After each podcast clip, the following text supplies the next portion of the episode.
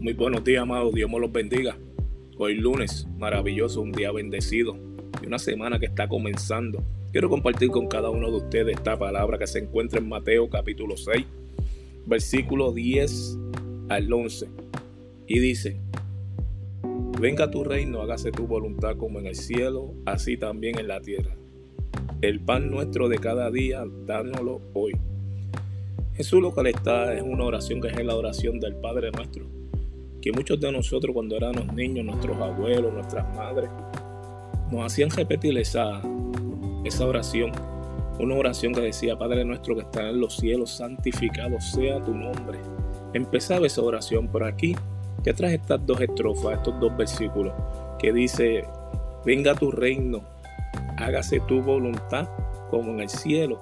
Lo que él quiere decir, está intercediendo por nosotros. Jesús vino a interceder dos mil años atrás por nosotros.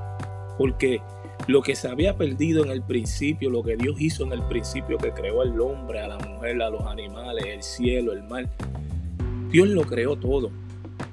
Pero Él le dijo al hombre que lo puso en el vuelto de todos estos árboles comerán del árbol del bien y el mal. Y Él dice, hágase su voluntad cuando Jesús hace esa estrofa en el cielo como en la tierra. Lo que Él quiere decirle que lo que se hizo, lo que está en el cielo, es incorruptible.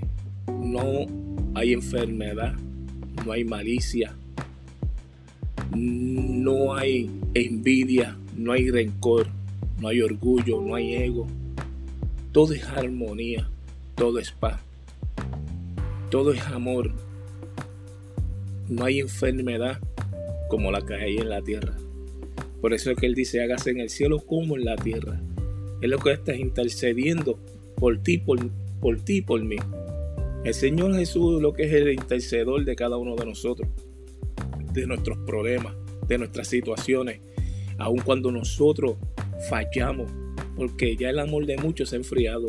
Las cosas que están pasando en este mundo, estas cosas están demasiado. Mucha gente, el amor de muchos se ha enfriado, como dije, Muchos se matan, padre contra hijo, hijo contra padre. Viene cualquiera, saca una pistola, mata a un montón de gente. Los padres que violan a sus hijos, gente violando hijos, padres violando hijos, personas que violan a muchachas, la corrupción, la gente que se hace rico, los gobernadores que prometen en el mundo, la pobreza, muchas cosas que están pasando en este mundo, en este tiempo.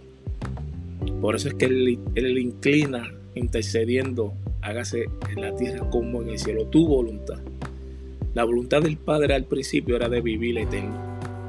Y nosotros muchas veces, a pasarlo de Adán y Eva, a, a cometer ese pecado, a fallar a lo que Dios le había dicho, no comerá de ese árbol, los ojos se le abrieron. Entró el pecado, entró la muerte, entraron las enfermedades. Pero yo te digo, hermano y hermana, que Jesús vino a interceder por ti, por mí. Donde allá arriba, cuando venga su reino, no va a haber, no va a haber enfermedad, no va a haber muerte, no va a haber nada incorruptible. No va, a no va a reinar el pecado como reina aquí en la tierra. Por eso es que Él sigue intercediendo por ti y por mí. Cuando Él dice, danos hoy el pan de cada día, Él lo que quiere decir es al Padre que nunca nos falte nada, que no nos falte el pan físico, pero también que no nos falte el pan espiritual, que es su palabra.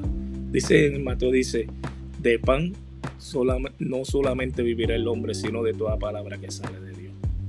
Hermano y hermana, que tú me vas a escuchar ahora o más ahorita o cuando lo escuches.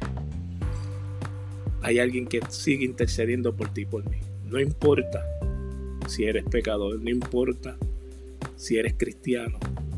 El sol sale para todo el mundo. La lluvia para todo el mundo. La noche es para todo el mundo.